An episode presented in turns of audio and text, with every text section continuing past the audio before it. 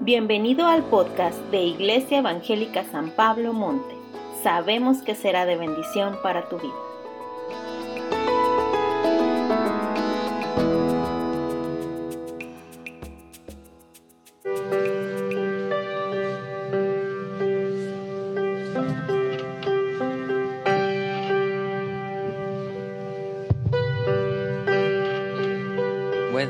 buenas tardes y me toca leer el versículo de hoy que es Colosenses 1 eh, del 15 al 16 y dice, Él es la imagen del Dios invisible, el primogénito de toda creación, porque en Él fueron creadas todas las cosas, las que hay en los cielos y las que hay en la tierra, visibles e invisibles, sean tronos, sean dominios, sean principados, sean potestades, todo fue creado por medio de Él y para Él.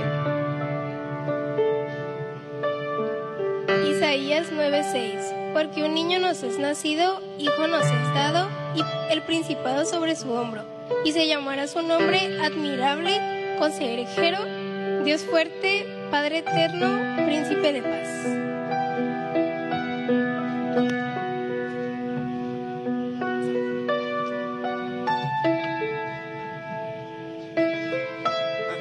El grupo adolescente Herencia tiene el honor de encender la vela que representa el amor de Cristo Jesús en cada uno de nosotros.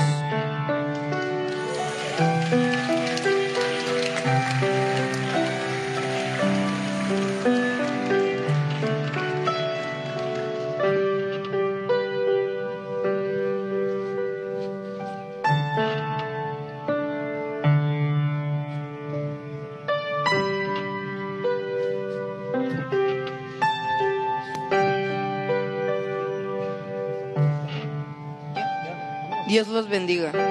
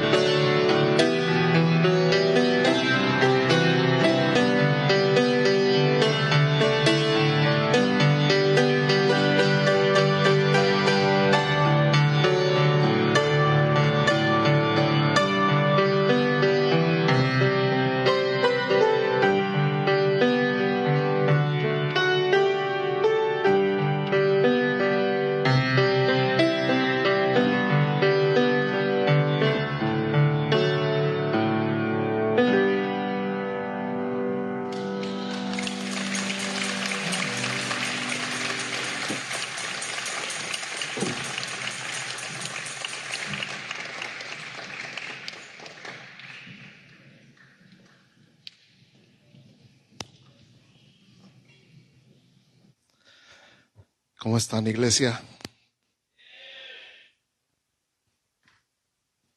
Eso sí me gusta escucharlos. Bien guapos, pues claro, mira, nada más.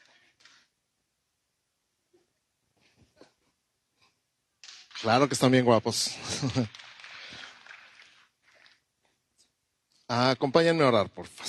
Señor Jesús, te damos gracias por ese tiempo, gracias por tu palabra, gracias por lo que tú nos quieres hablar y enseñar y animar y consolar y retar y fortalecer y edificar por tu palabra en nuestra vida, en nuestro corazón, en nuestra alma, en nuestra mente, en esta hora. Nosotros nos sometemos a ti a tu señorío, a tu autoridad, al poder de tu palabra en nuestra vida, sobre nosotros, dentro de nosotros, alrededor de nosotros, en nuestra casa, en nuestra familia, en nuestro corazón, en nuestro trabajo, en nuestra escuela, en todo lo que somos, en todo lo que hacemos, en todo lo que nos rodea, en el nombre de Jesús. Amén. Amén, amén, amén. De parte de la pastora Rita, les voy a leer un saludo, tal cual porfa, les encargo dar muchas gracias, así con muchas U's, muchas gracias a todos los que colaboraron de diversas maneras en hacer una realidad el evento del hongo. Dios dará el fruto de su mano de amor extendida. Fue un gozo colaborar juntos. Así que muchas gracias de parte de los pastores. Nosotros también estuvimos presentes en el evento del hongo y de verdad nos encantó ver sobre todo un gran equipo de todas las edades sirviendo en tantas cosas. Así que dense un aplauso fuerte. Gracias por ser equipo, gracias por ser iglesia, gracias por colaborar juntos y trabajar juntos extendiendo el reino de Dios fuera de estas cuatro paredes. También estuvimos anoche en la posada navideña de la colonia Antorcha Campesina organizado por la Iglesia Evangélica San Pablo. Sí, estuvo increíble. Tuvimos el gran honor de predicar la palabra ahí con una gran respuesta de parte de niños y adultos. Lo que más me encantó ver a familias completas sirviendo. Los Loza, los Sepúlveda, los Evangelistas, los Aguilar, los López, los Miguel.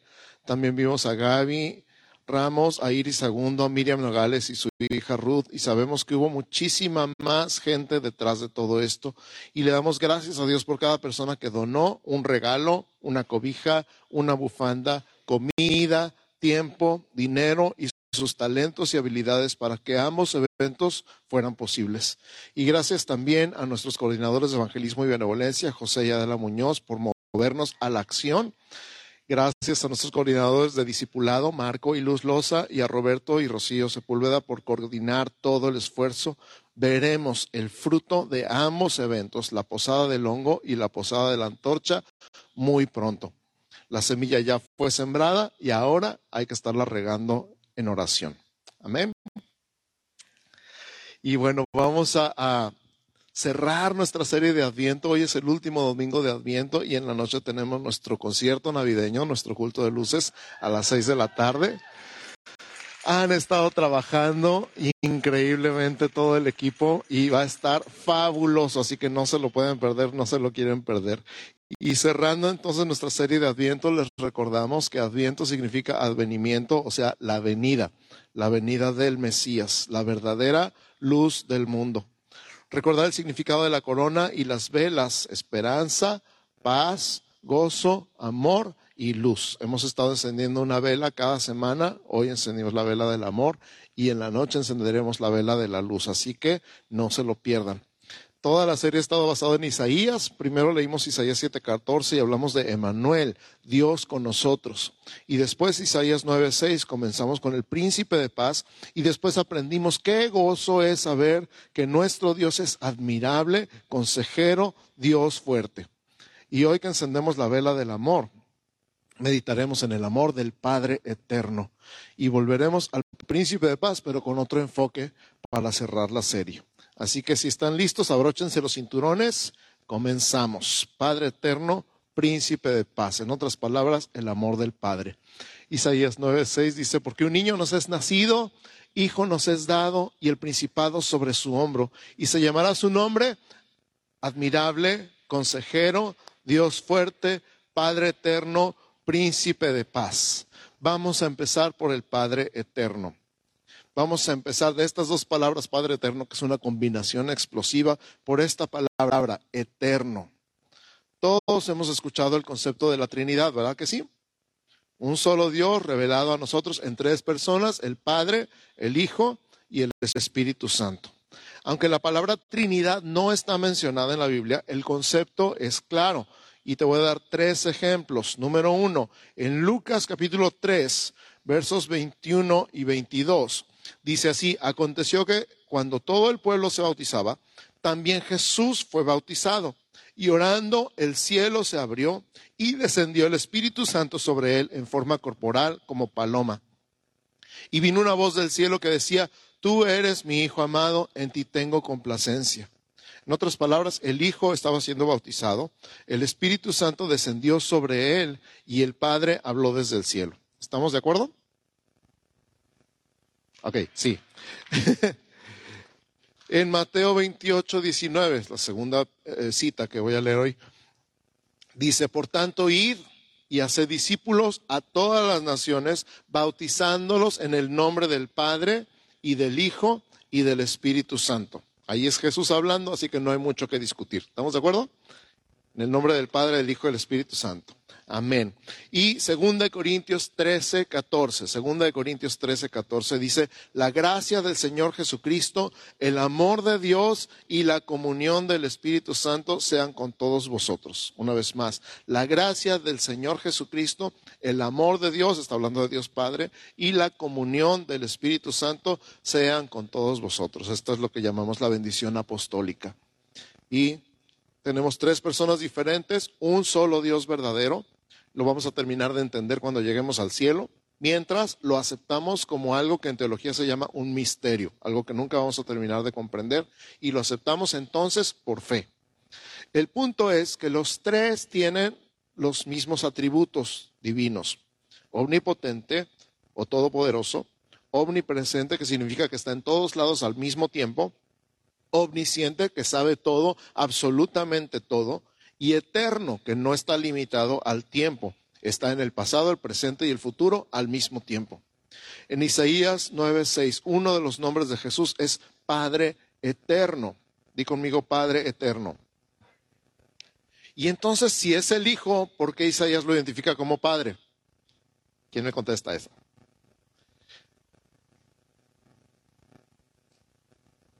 Podemos ver tres cosas. Es Dios, así es, es Dios. Y el Hijo lo está señalando como Padre por tres razones, que son las que vamos a estudiar ahorita. Primero, la relación. Señala una relación afectuosa, señala una relación de ternura, una relación de protección y cuidado. ¿Por qué nos presenta al Hijo como Padre? Por el cuidado que tiene de nosotros. A lo mejor tú batallaste con tu papá o no tuviste papá o desearías no haber tenido papá o estuvo presente pero como si no estuviera y te cuesta trabajo comparar al padre con lo que nosotros hemos tenido como padre. A lo mejor la experiencia no fue buena, pero él no es un papá como esos. Él es el papá por excelencia. Salmo 103, 13 dice, como el padre se compadece de los hijos, se compadece Jehová de los que le temen. Señala la relación que podemos llegar a tener con Jesús, semejante a un padre amoroso y compasivo. Di conmigo, un padre amoroso y compasivo. El Hijo transmite el amor del Padre. En todo su ministerio terrenal mostró la compasión del Padre. Él es el Padre ideal para nosotros. Nos conoce, está al cuidado de nosotros. Su amor es eterno. Fíjate cómo dice Isaías 63, 16. Isaías 63, 16, si estás tomando nota. Pero tú eres nuestro Padre si bien Abraham nos ignora e Israel no nos conoce, tú, oh Jehová, eres nuestro Padre, nuestro Redentor perpetuo es tu nombre. Qué bonito versículo, ¿verdad? Fíjate cómo está señalando ahí nuestro Padre y nuestro Redentor perpetuo es tu nombre. Está hablando de Jesús también. Segundo, aquí Isaías está señalando al Padre como Redentor. Jesús nos revela al Padre. Juan 1.18. Juan 1.18 dice, a Dios nadie le vio jamás, el unigénito Hijo que está en el seno del Padre, Él le ha dado a conocer. Lo voy a repetir porque es muy importante este versículo. A Dios nadie le ha visto jamás. el unigénito Hijo que está en el seno del Padre, Él le ha dado a conocer. Luego en Juan 14, del 8 al 10 dice, Felipe le dijo, Señor, muéstranos al Padre y nos basta. Jesús le dijo, tanto tiempo hace que estoy con vosotros y no me has conocido, Felipe. El que me ha visto a mí, ha visto al Padre. ¿Cómo pues dices tú, muéstranos al Padre? ¿No crees que yo soy en el Padre y el Padre en mí? Las palabras que yo hablo no las hablo por mi propia cuenta, sino que el Padre que mora en mí, Él hace las obras. Y luego, Colosenses 1, 15 y 16, que es nuestro versículo de la semana, dice, Él es la imagen del Dios invisible. Repite conmigo estas palabras, son importantes. Él es la imagen del Dios invisible, el primogénito de toda creación. Porque en Él, está hablando de Jesús, fueron creadas todas las cosas, las que hay en los cielos y las que hay en la tierra visibles e invisibles, sean tronos, sean dominios, sean principados, sean potestades, todo fue creado por medio de Él y para Él. Y tercero, es por el Hijo que hemos sido adoptados en la familia de Dios. Ahora tú y yo somos hijos. Dios nos ama como Padre. Ahora somos herederos y coherederos con Jesús, el príncipe de paz. Aunque el ejemplo está limitado, ¿Cuántos maestros de niños de primaria hay aquí? Levanten la mano. ¿Que son maestros o han sido maestros en primaria? Ok, no muchos. ¿Secundaria todavía? ¿Sí, unos cuantos más? Muy bien. ¿Que son o han sido? Escuchen esta pregunta. ¿Cuántos sienten que ya conocen a los papás por medio de sus hijos? Es más, maestros de escuela dominical aquí también. ¿Cuántos conocen a los papás y dicen, ah, con razón? Ya siento que lo conozco a través de su hijo. La frase igualito que tu padre se usa para bien o para mal en todo México, por madres y esposas. Pues Jesús es igualito que su padre. Y conocemos al Padre por medio de Jesús, porque Él es, como también decimos, su viva imagen. Jesús es la viva imagen de su Padre. Qué emocionante, ¿no? Ahora piensa un momento en esto, haz una pausa y piensa, si Jesús es la viva imagen de su Padre, significa que así como vemos a Jesús lleno de amor, lleno de gracia, lleno de compasión, así es el Padre. Si Jesús tiene la voluntad de sanar y de liberar y de perdonar y de restaurar y de rescatar, esa es la voluntad también del Padre Celestial. Jesús es la viva imagen de su Padre. Él es la imagen del Dios invisible. ¿Cómo puede haber una imagen de algo invisible? Nada más ve a Jesús. El que ha visto a Jesús ha visto al Padre. Él es el mejor Padre de todo el universo. Él es el mejor Padre y jamás va a haber un Padre que le llegue a los talones. Él es el Padre por excelencia y Él es tu Padre. Qué gran papá tenemos.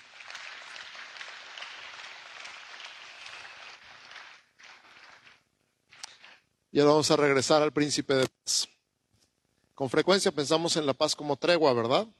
Cuando los hijos están peleando en la casa decimos que haya paz. Hablamos de tregua, de cese al fuego. Cuando hablamos de los países como cese al fuego es paz, pero es una paz temporal. Es aguántense tantito los disparos. Es tregua. Cuando la mamá dice, se ponen en paz o los pongo. Y todos hay que revisar a ver si siguen respirando. Pero es mucho más que eso. Fíjate cómo dice Isaías 2.4. Isaías 2.4. Y juzgará entre las naciones y reprenderá a muchos pueblos y volverán sus espadas en rejas de arado y sus lanzas en hoces. No alzará espada nación contra nación, ni se adiestrarán más para la guerra. En otras palabras, la paz que viene de parte del Señor va a ser permanente las armas quedarán obsoletas y será mejor transformarlas en herramientas de agricultura, porque la guerra cesará para siempre. No es un cese al fuego, no es una tregua, es paz final. Cuando Isaías lo identifica como príncipe de paz, no es un título honorífico, su autoridad de príncipe es absoluta.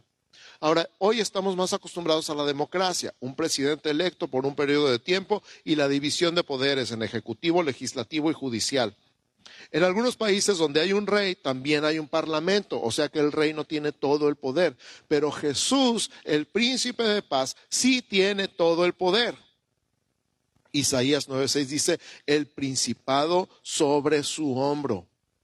Más adelante en Isaías 22, 22 lo describe y pondré la llave de la casa de David sobre su hombro y abrirá y nadie cerrará. Cerrará y nadie abrirá. Eso lo estudiamos en Apocalipsis también, ¿se acuerdan? No hay poder encima de Jesús. No hay un nombre más alto que el nombre de Jesús. El nombre de Jesús es sobre todo nombre. Él es príncipe, es rey en el reino de los cielos. De hecho, Jesús es rey de reyes y señor de señores. Él es la máxima autoridad en el cielo, en la tierra y debajo de la tierra. Y toda rodilla se doblará y toda lengua confesará que Jesucristo es el Señor para gloria de Dios Padre.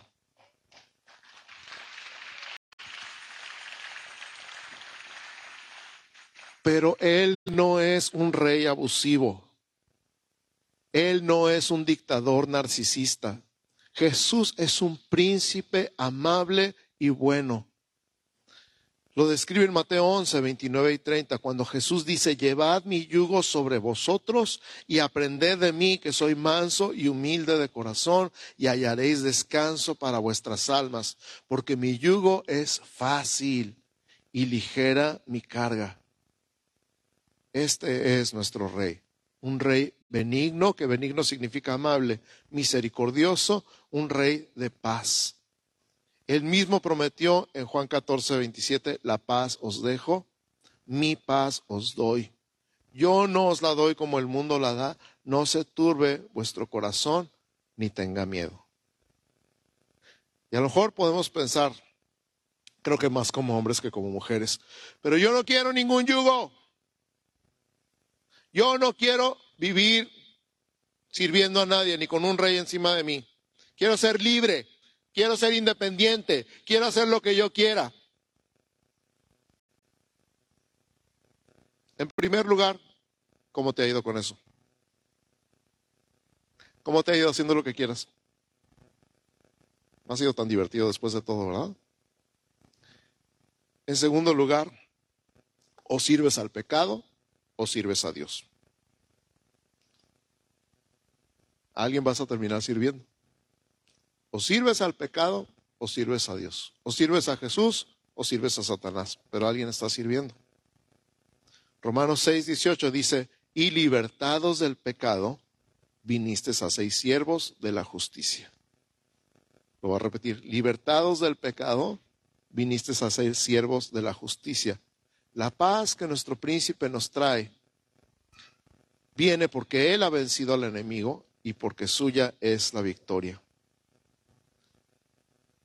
Qué ridículo sería que alguien viviera encadenado en una celda y que esas cadenas estuvieran con un candado así enorme que nadie pudiera romper. Y llegara alguien a liberarlo, trajera las llaves y abriera la celda y abriera el candado y rompiera la cadena y te liberara y dijeras, ay, gracias, gracias, gracias, gracias, y te volvieras a encadenar tú solo. Ahora soy libre, libre para encadenarme otra vez. ¿Cómo suena eso? Este tipo está medio cucu, ¿verdad? Como que no tiene todos los patitos en fila. Así nos vemos cuando decimos yo soy libre para hacer lo que yo quiera. Libre para volverte a enviciar. Libre para volverte a alcoholizar. Libre para volverte a ir puntos suspensivos. Ahí donde te esclavizaron y te robaron todo. Somos libres para servir a Jesús. Somos libres para servir a aquel que nos liberó. Y somos esclavos por amor. O sea, escogemos servir porque nos va mucho mejor con este amo que con este otro. ¿Estamos de acuerdo? Nuestro príncipe de paz, nuestro rey de paz, entonces es nuestro libertador y es para quien vivimos. Él ha vencido precisamente al pecado, al diablo y a la muerte. A Jesús lo podemos describir con, gentileza, con ternura, y eso no mengua el hecho de que Él es poderoso en batalla, que el diablo ya no tiene más poder sobre los que somos de Jesús. El príncipe de paz ha vencido y su reino es un reino de justicia, de paz y de gozo en el Espíritu Santo. Hablamos de eso al principio, ¿se acuerdan? El reino de Dios en tu casa, justicia, paz y gozo en el Espíritu Santo. El reino de Dios en tu negocio, justicia, paz y gozo en el Espíritu Santo. El reino de Dios en tu colonia, justicia, paz y gozo en el Espíritu Santo. El reino de Dios en la escuela de tus hijos, justicia, paz y gozo en el Espíritu Santo. En tu trabajo, en tu oficina, donde quiera que estés, el reino de Dios, donde estás tú. Su reino no es de este mundo. Su reino es espiritual. Y no hay comparación con los reinos o los gobiernos de este mundo. No avanza y conquista con armas de guerra sino con la espada de la palabra de Dios, con el avance del Evangelio, y el Evangelio está conquistando esta ciudad. El final de la tarea que Jesús nos ha encargado es seguro. No hay lugar a duda, nuestra misión será exitosa porque Jesús ya ganó la batalla, Jesús ya triunfó, Jesús ya es victorioso, Jesús ya está sentado en el trono. Hoy podemos vivir confiados y en paz bajo la autoridad de nuestro Rey Jesús, nuestro príncipe de paz. Qué bonito es vivir en paz, sí o no. Es tan bonito vivir en paz. Y vivir en paz no significa que nunca te va a pasar nada. Significa que vas a enfrentar las circunstancias de tu vida con paz en tu corazón. Porque tienes al príncipe de paz.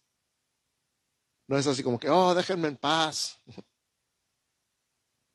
Significa, ok, tengo que enfrentar esto, vamos a enfrentarlo, vamos adelante, pero con paz sin angustia, sin preocupación, sin dolor de pecho de cómo le voy a hacer, qué voy a hacer, qué voy a hacer. Es Jesús, ¿qué vas a hacer?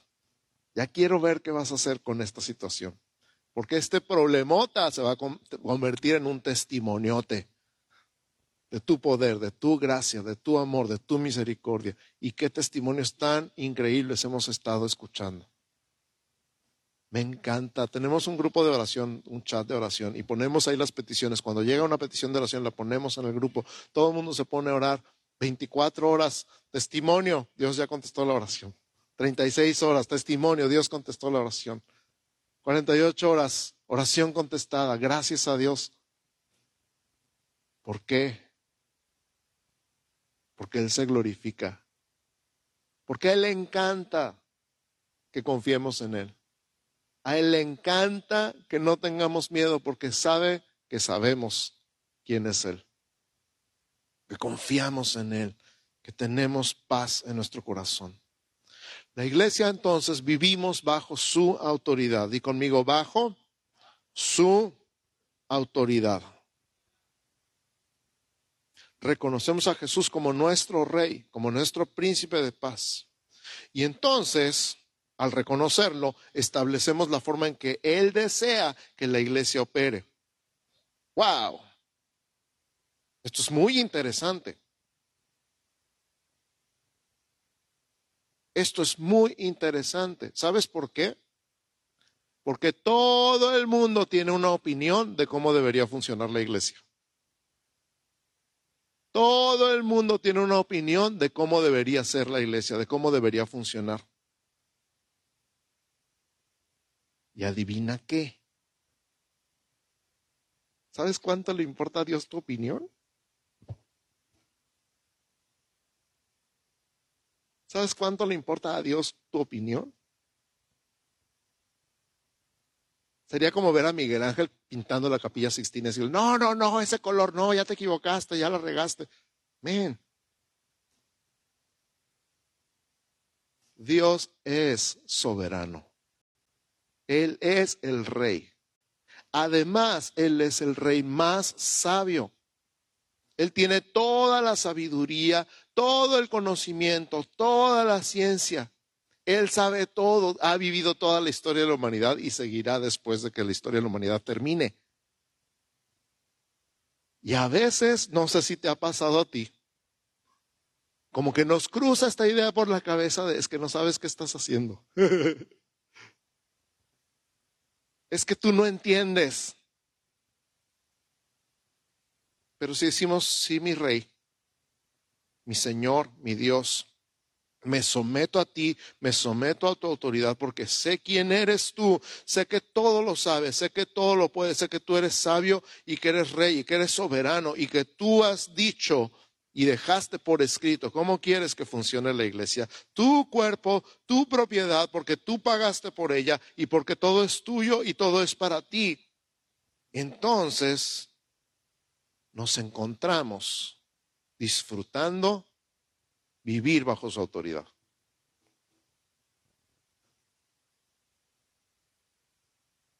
¿Me estoy comunicando?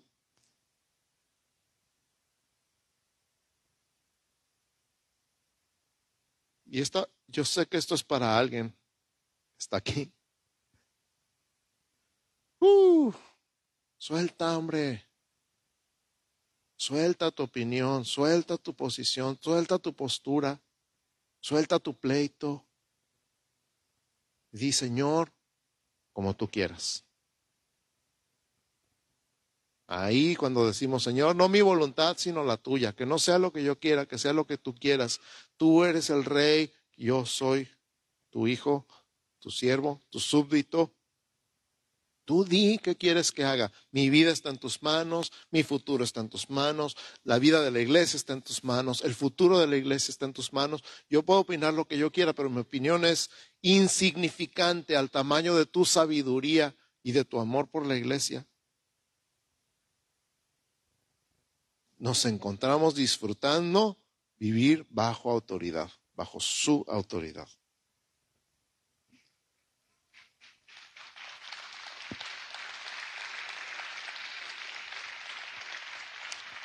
Voy a invitar al equipo de alabanza si me acompañan aquí y escucha una vez más.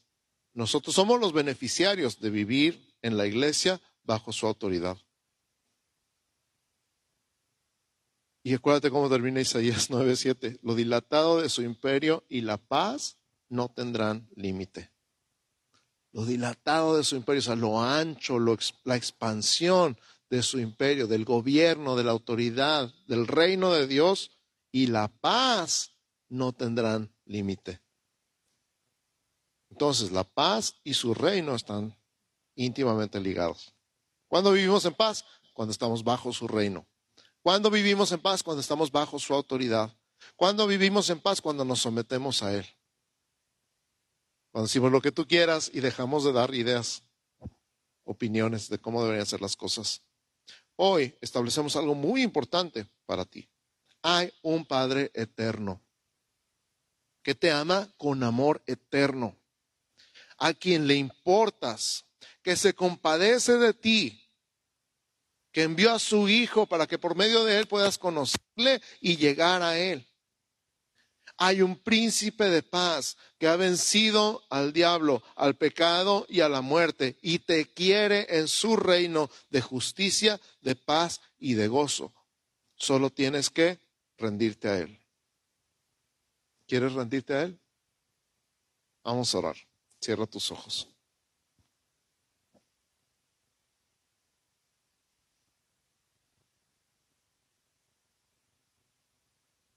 ¿Cuántas ocasiones platicando con varones que me dicen es que estoy luchando? Ya los que me han escuchado decir esto ya se la saben. ¿Qué les digo? No luches, ríndete. No luches, ríndete.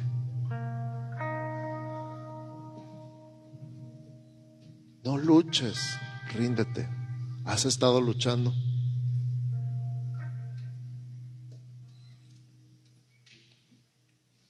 ¿Crees, aunque no lo has confesado en voz alta, crees que sabes más que Dios? Aunque no lo has dicho en voz alta, has hecho lo que has querido y cómo te ha salido.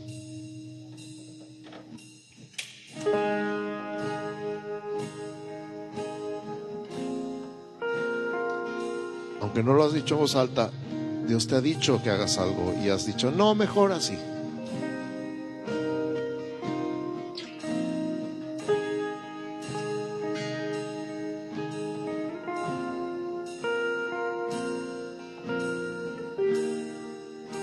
Las dos frases juntas, Padre eterno, príncipe de paz.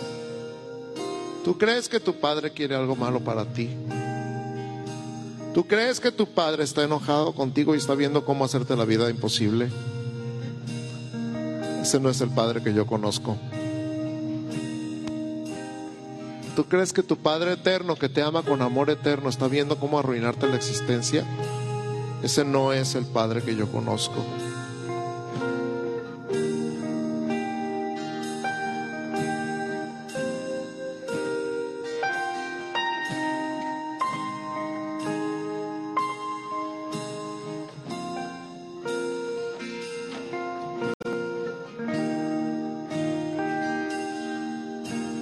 Señor, nos rendimos.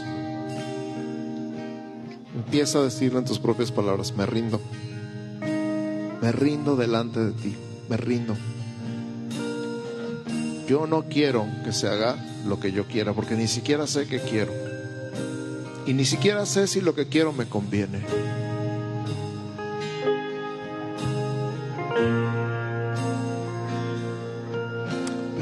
Me he soltado en tus brazos, Padre, cuando me he soltado en tus brazos, me has dejado con la boca abierta.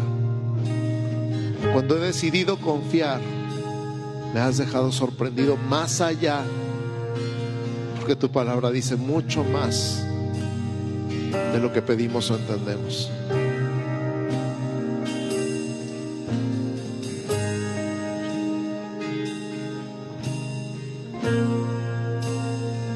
Así que hoy suelto. Hoy decido soltar, dejar de luchar, dejar de pelear, dejar de creerme más sabio que tú. Me someto a ti. Me someto a tu señorío. Me someto a tu autoridad. Tú tienes todo el poder, tienes toda la autoridad. Tienes toda la sabiduría, tienes toda la gracia, tienes todo. Eres mi rey. Tú eres mi Señor, tú eres mi Dios. Decido confiar en ti. Decido poner toda mi confianza en ti, como dice tu palabra, que, que me fíe de ti de todo mi corazón y que no me apoye en mi propia prudencia. Decido que no hay estrategia humana que funcione en tu reino y decido escogerte a ti, escoger tu voluntad, escoger tu estrategia, escoger tu plan para mi vida, para mi casa, para mi iglesia. Que no sea mía porque me pertenece, sino que es mía porque yo pertenezco a ella, porque te pertenezco a ti, porque tú me has puesto aquí, porque soy tuyo, porque mi vida es tuya, mi corazón es tuyo, mi mente es tuya, mi alma es tuya, mi espíritu es tuyo, mi cuerpo es tuyo. Cualquier don, cualquier talento, cualquier habilidad son tuyos. Estoy para servirte, vivo para ti. Mi Señor, mi Dios, mi Rey, me rindo delante de ti. Me rindo delante de ti, me rindo delante de ti.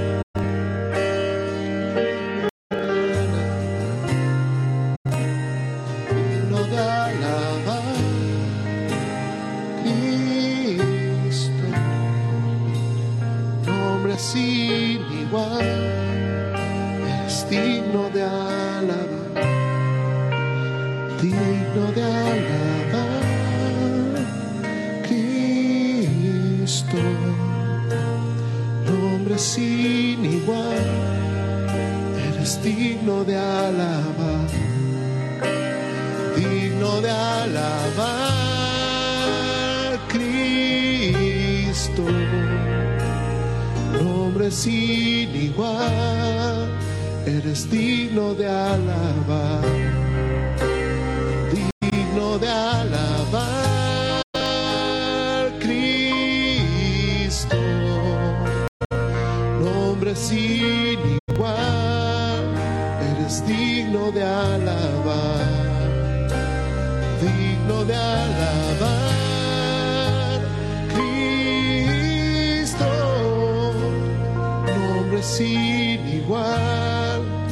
eres digno de alabar.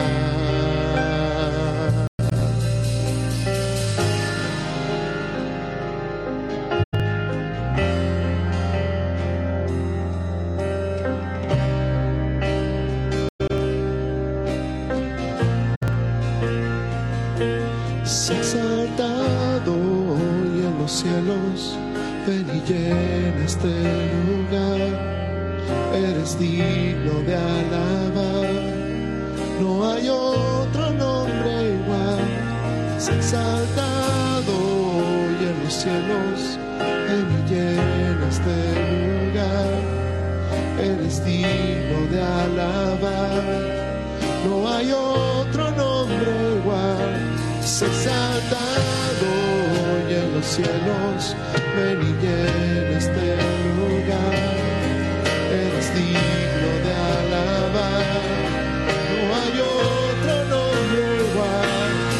Exaltado hoy en los cielos.